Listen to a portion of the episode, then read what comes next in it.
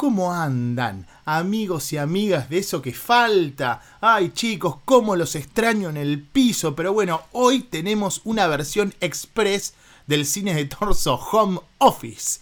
No podía dejar de traerles estrenos un jueves, ya me estoy volviendo loco en mi casa. Por eso quería traerles los estrenos, los santos estrenos de todas las semanas. Y por supuesto, no puedo no empezar con los estrenos en salas de cine, porque eso es lo que queremos, ir al cine. Gordo, gorda, dale, déjate de joder deja de sentar el culo siempre en ese streaming y vamos un ratito al cine, que ya vino la primavera, pueden hacer algún plancito antes, ¿no? Te vas a merendar, algo rico, una placita, no sé qué, pimba, te metes al cine. Y un poquito de aire acondicionado, si querés, y si no, bueno, no importa, pero hay que ir al cine. Así que yo quería, quería traer digamos que los estrenos más importantes de este jueves, y no, no menos obvio, no, no podían no estar estos estrenos malditos de terror que todos los jueves se nos meten en la cabeza. Pero bueno, si te gusta el terror, que a mí un poquito también me gusta, ¿no? Digo, es, algo que, que, me, que, que me gusta también a dar siempre y cuando sean lindos estrenos de terror. Pero bueno, traje algunas mierdas, pero no importa. Hoy también traje lindas películas para ver. Viste, viste que el cine torso es muy diverso, gordo. Así que prepárate. Vamos, vamos con el primer estreno. Tenemos a la película Resistencia. ¿Te gusta el cine de ciencia ficción?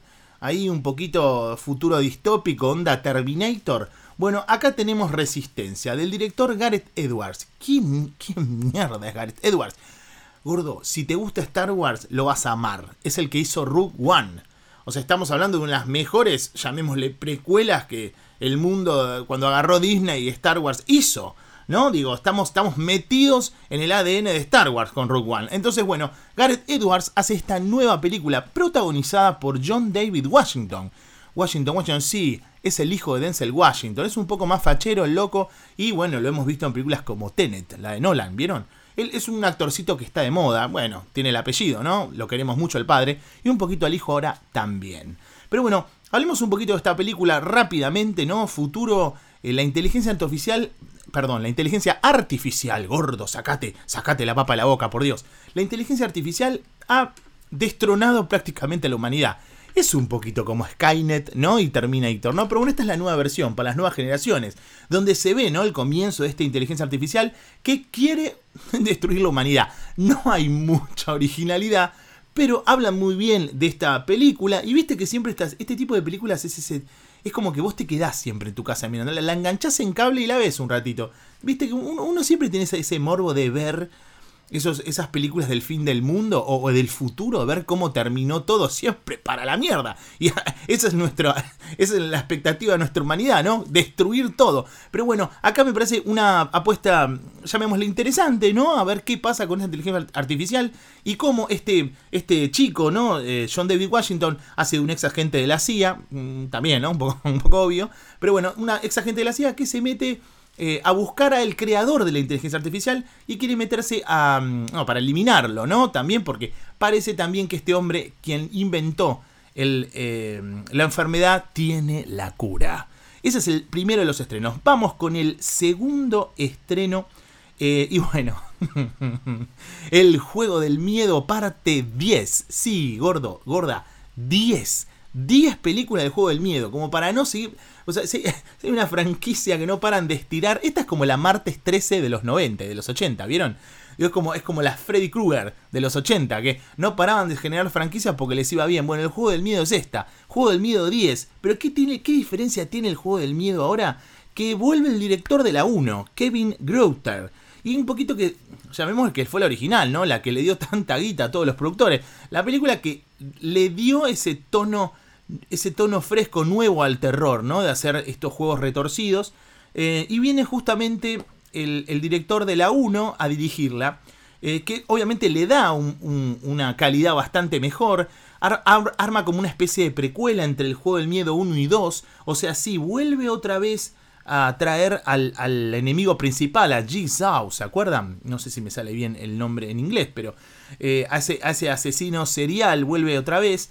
Eh, y la historia se trata de que él, enfermo de cáncer, quiere, quiere encontrar una cura en México y los médicos míos que lo boludean, lo estafan, justo a este, que te mete, viste, una pinza en el culo. Bueno, este no le queda otra, no le queda otra y bueno, empieza a boletear a todos los médicos, los encierra ahí en sus cuartos del horror y bueno, y a tirarse. A ver, es una película muy sádica, dicen que de las más sádicas. Así que si te gusta la franquicia del juego del miedo, y míratela, gordo, ya, ya fue. Y si no, bueno, pasa de largo porque te vas a encontrar con la misma mierda de siempre. Pero igual, digo, banco, banco, banco, que todavía, todavía haya un público fandom de estas películas, por algo hay 10 películas, como Rápido y Furioso, ¿viste? Hay como 40 películas y si le gustan, bueno, qué sé yo, hay que respetar un poco el público también. El siguiente estreno es una película mm, argentina que se llama Una flor en el barro. Un poco borde el nombre, pero bueno. Una flor en el barro de Nico Touso, ya eh, Tuoso, perdón, Nico Tuoso, que ya lo hemos visto en películas argentinas como Los Padecientes.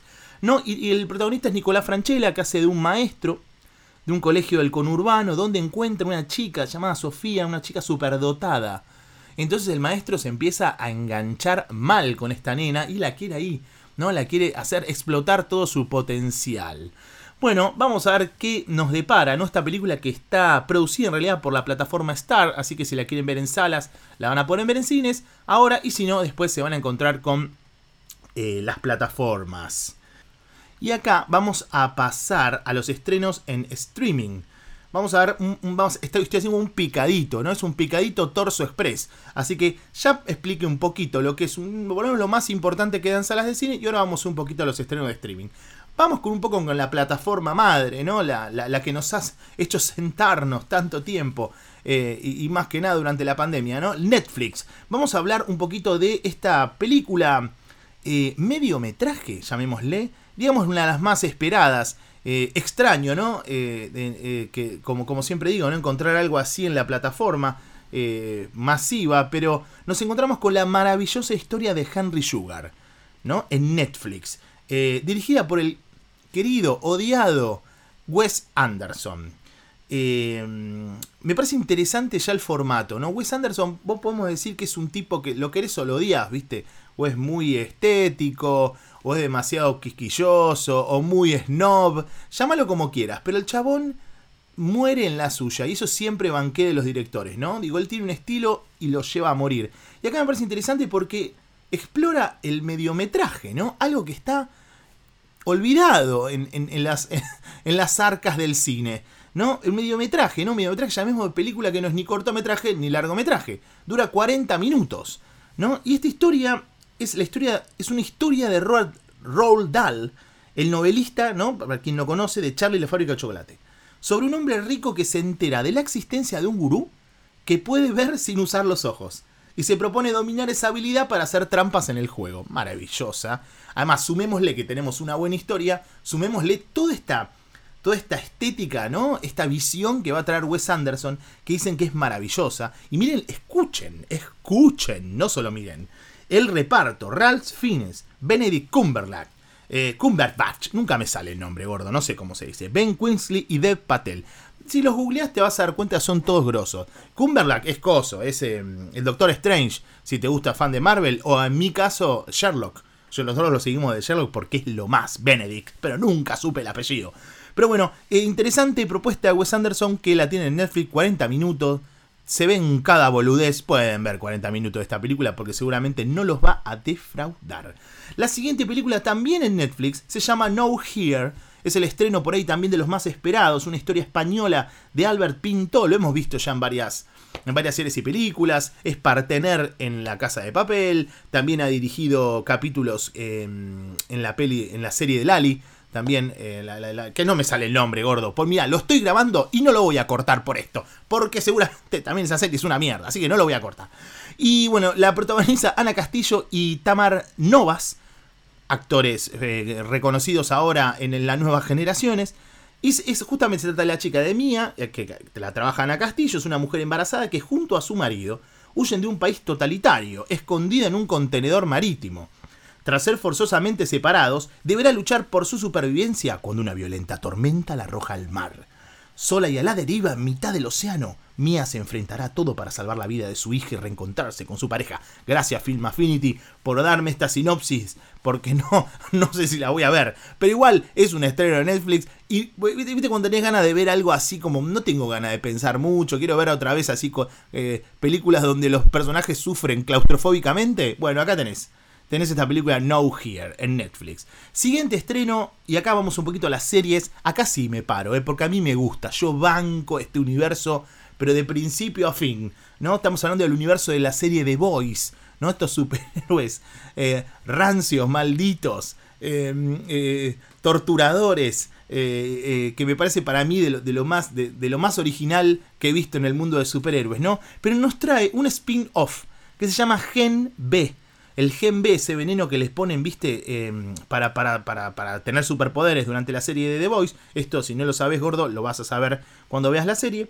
Pero bueno, eh, la protagoniza Patrick Schwarzenegger, sí, sí, el hijo de Arnold. Vieron que traje muchas cosas de hijos de, ¿no? Un día tenemos que hacer un especial de hijos de. Me parece interesante, ¿no? Cómo exploran sus carreras los hijos de estos famosos, de estos mega archifamosos. No estamos hablando como Denzel Washington o eh, Arnold Schwarzenegger. Pero bueno, este, y, ves más, googleen a Patrick Schwarzenegger, Mailu, si estás ahí, googlea, googlea a Patrick Schwarzenegger, pues no lo vas a poder creer. Es un pibe totalmente distinto al, gigante eh, recontra mm, papeado de Arnold Schwarzenegger. No lo van a poder creer cuando lo vean. Pero bueno, esta se trata de una historia de jóvenes competitivos héroes que ponen a prueba sus límites físicos y morales, compitiendo por el codiciado primer puesto de la escuela, ¿no? Y esto de meterse, ¿no? La, esta droga, esta, esta V-Power, este, este, este V-Power que usan em, para ver quién es el mejor superhéroe. Me parece interesante, las críticas la han avalado muchísimo a esta serie que se estrena mañana. Así que eh, esta es la ficha para mí de la semana, la que pongo, la que digo, gordo, esto es del cine de torso, esto lo tenés que ver. Así que les recomiendo eh, Gen B, que esto se va a ver en Prime Video mañana. Y ahora sí, un poquitito, un picadito del cine de torso.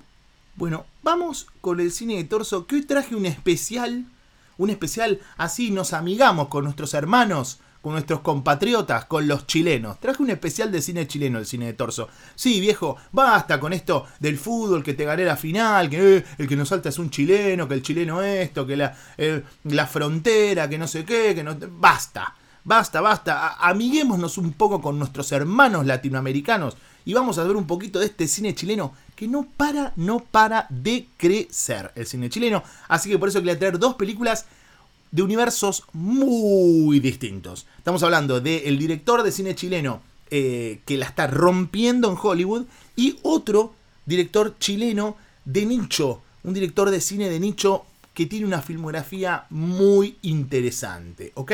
La primera eh, polémica película, quiero decir, por eso me gusta, por eso quiero que sea del cine de torso, porque es polémica. Es El Conde, que se estrenó la semana pasada. El Conde de Pablo Larraín. ¿No? Pablo Larraín, ¿quién es? Me suena. ¿De dónde sale? La película No, con Gal García Bernal, lo hizo muy famoso. Jackie, también, eh, ya estamos hablando de, películas que se estrenaron en Hollywood. Spencer, ¿no? La vida, la vida de, la, de la queridísima princesa Lady Di eh, hizo Neruda también, ¿no? La bio del, queridísimo Neruda. Y también otra gran película chilena, la cual recomiendo y un día daré en el cine de torso, que es El Club. Digo, entre otras, ¿no? Larraín es un director de cine de raza hace mucho, mucho tiempo y que la está rompiendo por todos lados. Y estrena esta película en Netflix. ¿No? me parece una apuesta muy jugada donde la crítica se ha dividido, o ha dicho, o es muy ambiciosa, o han dicho, che, esto es una obra de arte. Yo no me pongo en ninguna de las dos, no digo que sea ambiciosa, no digo que es ni mala, pero tampoco digo que es increíble, no es un gran... Digo, pero sí tengo que reconocer que está la mirada de un director acá que se impone y que es muy interesante, ¿no? Digo, hay planos hermosos en la película, además de una historia jugada, ¿no? Que justamente retrata la vida de Pinochet, pero hace como una comedia ácida sobre que Pinochet era un vampiro y hace muchos años, ¿no? Que les está chupando la sangre a toda la gente. Digo, me parece siempre interesante, ¿no? Eh, retratar eh, este, este universo del vampirismo, ¿no? A través de estos dictadores, esta gente de mierda. Me parece muy interesante, me parece muy interesante la apuesta jugada eh, y el trabajo minucioso que hace el director Larraín. Y para mí jugado, digo, muchos han dicho que no se ha jugado, para mí sí se la juega me parece que es muy mordaz la, la, la película, ¿no? Y ataca a donde tiene que atacar, va bien al hueso, ¿no? De, de destruir a, estos dictadores. No quiero spoilear, pero hay sorpresas de otros dictadores, los cuales también nosotros eh, eh, lamentablemente tenemos muy de cerca en nuestra historia.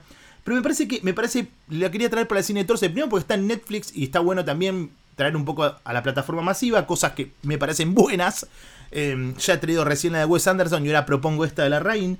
Eh, me parece porque además de, de, esta, que una propuesta en blanco y negro maravillosa, ya la fotografía es muy linda. Em, me parece que hay una apuesta, hay una narrativa interesante porque nos, nos somete en una especie de fábula, de cuento, de cuento de terror gótico, pero a la vez cuenta la historia, la terrible historia del pasado de Chile y lo que sucede con Pinochet. Em, yo la banco mucho, así que esto es en aguas divididas. La podés ver, mira, yo la, la vi pensando, digo, bueno, a ver qué pasa, y la verdad me enganchó. A mí me enganchó personalmente, pero bueno, es una película que tenés que abrir un poco los ojos porque no te vas a encontrar. Si bien hay, hay mucho gore, hay, hay, bastante, bastante cine visceral acá, ¿eh? Digo, yo la encajonaría en una peli de terror esto, ¿eh? Pero, pero a la vez, ¿no? Cuando uno trabaja esa construcción dramática de un, rasgo histórico tan importante, se vuelve profunda. Entonces me parece que si querés ver una película que está bien filmada, que tiene una historia interesante, ¿no? Tipo, llamémosle biopic, pero juega con lo fantástico y el terror, me parece para mí que funciona para el cine de torso y una apuesta interesante si quieres ver algo diferente. Así que recomiendo primero El Conde de Pablo Larraín. Y ahora vamos a pasar por otra película chilena que para mí también la rompió. La siguiente película se llama Rotting in the Sun. Busqué ahí en el Google Translate y es como pudriéndose al sol o podrido en el sol. Pudriéndose sería, pudriéndose al sol del director Sebastián Silva. Hay una peli muy buena, quizás ahí, que donde por ahí lo hayan escuchado hablar, que se llama Crystal Fairy y el cactus mágico, que también es buenísima. Pero yo les traigo otra, esta película, para que eh, podamos verla en el cine de Torso. Película que la pueden encontrar en la plataforma Movie, plataforma que recomiendo mucho, que no es muy cara. Ojo, porque viste que, gordo, todo sube. Así que apurate rápido a sacar la suscripción, porque después sí se va a hacer caro, como todo que está haciendo caro. Así que Em, esta película, eh, Rotting the Sun, de Sebastián Silva, para mí, digo, ha sido un hallazgo. Ha sido un hallazgo más que nada por la vuelta retorcida que tiene, que tiene toda esta película, eh, que es de humor negro, es de suspenso, es media porno. Es, como, es como, si fuera una comedia orgica, no sé si existe la palabra. Y, y queer, y queer encima. Digo, porque ah, también sí, es una peli recontra inclusiva, así que la banco un montón. Pero bueno, em, esta película la coescribió con, junto a Pedro Peirano. Está protagonizada por Jordan Fishman, gran personaje. Para mí, quien sostiene todo el relato en la película. Em, bueno, el mismo Sebastián Silva, que hace también del personaje, de uno de los personajes principales. Y la actriz chilena que la amo y la odias en la película, Catalina Saavedra. Bueno, la historia es fácil, ¿no? Un director de cine, él, hace de él mismo, que ya intenta la forma de suicidarse, pero se quiere suicidar de una manera... Eh, una manera alegre. Digo, una, que no le duela tanto. Entonces empieza a buscar, empieza a buscar y descubre, él está en México justo, y justo descubre que en México hay una droga que la utilizan para matar a los perros y que, el y que, dicen que la tomás y te dormís. ¿viste? Y que en México está muy... Eh, en el mercado negro se consigue. Entonces el, el, loco juega, en un poco juega, a intentar buscar esa droga. En el medio se va a una playa gay, una playa nudista gay, y ahí lo conoce a Jordan Firstman, que es un influencer muy grosso. Y casi los dos, sin querer, terminan, intentan eh, armar un proyecto juntos, ¿no? un nuevo proyecto de película juntos los dos. Tanto a los productores de Silva les interesa como a Fishman que ama al cine de él, ¿no? Entre, entre medio una orgía eh, eh, y, una, una, disparatada puesta en escena de este director, Sebastián desaparece. Entonces, Jordan Fishman y acá, ¿por qué cuento esta parte del plot? No estoy diciendo, no estoy spoileando nada, simplemente esto está en el tráiler, así que lo pueden ver. Empieza una peli, de, es una comedia alocada, una comedia negra con humor muy negro, y, así insisto, rayando, rayando lo porno, eh, empieza una peli totalmente distinta, media suspenso, media intriga, detectivesca sería la palabra también. Eh, realmente te pone los pelos de punta la historia. Digo, por eso me pareció muy interesante este juego de géneros. La peli está filmada casi en cámara en mano. Digo, y eso no nos permite, eso no, no, nos, no nos molesta, ¿no? La visión, todo lo contrario, nos adentra cada vez más en este universo claustrofóbico, eh, sin ningún tapujo, sin ningún miedo que trae Sebastián Silva. Eh, por eso me pareció una película, cuando la arranqué dije, ok, esto es un quilombo, pero no puedo dejar de verlo. Y cuando arranca esta trama, ¿no? De la desaparición del director, eh, y, bueno, y la explosión del personaje de Viviana, de, perdón, de Catalina Saavedra, que hace de una, de una, de una mucama, me parece maravillosa la película. Digo, no para, no para, no para al punto que la, necesitas terminar de ver. Porque es tanta las, las locuras que empiezan a pasar y, y, el suspenso que se empieza a generar con la historia, que me pareció muy interesante. Así que recomiendo estas dos películas chilenas para ver. Una recontra, eh, llamémosle, en, el, universo popular de Netflix, donde se puede ver también un buen cine de autor ahí, increíblemente. Y la otra es Rotting in the Sun, película chiquitita que anduvo en Sundance dando vuelta, de un director chileno que la rompe. La verdad es que, eh, por lo menos lo poco que vi de él, me interesa y me gusta. Una comedia queer maravillosa. Así que ya saben, tenemos los estrenos de la semana, tenemos las pocas, eh, los pocos estrenos en stream. La verdad que no hubo mucho, pero bueno, viste, fin de mes gordo, todos se lo guardan para el principio, para la semana que viene, viste, para que arranque octubre con todo.